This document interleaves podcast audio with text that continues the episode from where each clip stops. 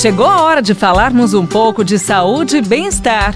Professor Saúde, com Bel Espinosa e professor Antônio Carlos Gomes. E o professor Antônio Carlos Gomes já está aqui com a gente para responder a sua pergunta. Oi, professor Antônio Carlos Gomes. A pergunta hoje é: qual é a importância do aquecimento antes das atividades físicas, professor? O aquecimento, ele faz parte do que nós chamamos sistema de treinamento. Ele faz parte da sessão de treino que você vai executar. Não importa se essa sessão de treino tem uma duração de 15 minutos, 20, 50, uma hora.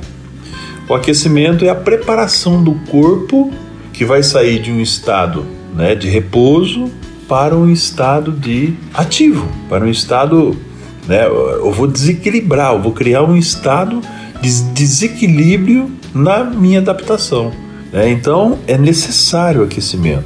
O aquecimento é importante para você antes de qualquer tipo de sessão. Caminhada, um jogo do tênis, né? um treinamento de força na sala de musculação, um treinamento na academia pública, lá naqueles, naqueles aparelhos que estão espalhados pela cidade. Né? Então ele deve ser sempre é, leve, moderado, mas ele tira você do estado passivo ou um estado ativo leve para um estado ativo mais moderado. Né? E, e, a ideia é aquecer os músculos, aquecer os ligamentos, aquecer os tendões que estão muito frios nesse momento, né? E isso vai te deixar menos propenso a sofrer lesões, né? Lesões seja no tendão, seja no ligamento, seja no músculo. E interessante é o seguinte, por exemplo, quando você faz exercícios mais rápidos, né? que produz força rapidamente com os músculos frios. Então isso é um problema. Primeiro, você chega à fadiga muito precocemente porque você não está aquecido, né?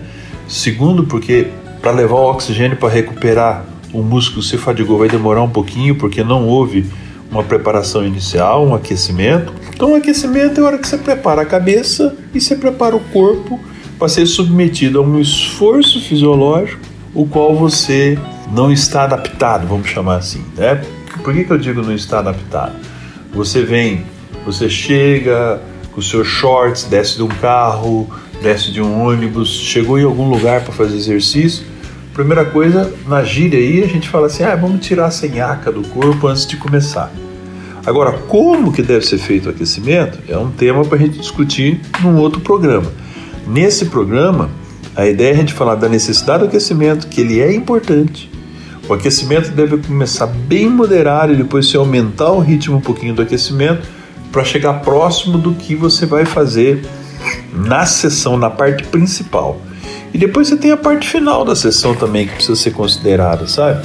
A, par, a tal da volta calma. Então terminei, então eu baixo o nível de tudo, vou alongar um pouquinho, Vou fazer exercícios respiratórios para acalmar, baixar meu batimento cardíaco, esfriar um pouquinho a temperatura interna, para que eu possa daí colocar minha roupa ou me dirigir a um carro ou um meio de condução qualquer para ir para casa.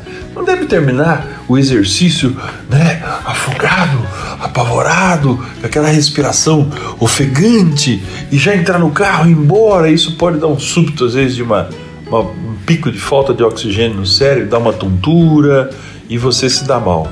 Então, o aquecimento e a volta calma é muito importante que seja feita. E no próximo programa nós vamos discutir de que forma deve ser feito o aquecimento, tá bom? Até lá, gente! Obrigada, professor Antônio Carlos Gomes. E você envie agora sua mensagem através do nosso WhatsApp 999939890. Você pode fazer a sua pergunta e também tirar as suas dúvidas. Um beijo da Bel.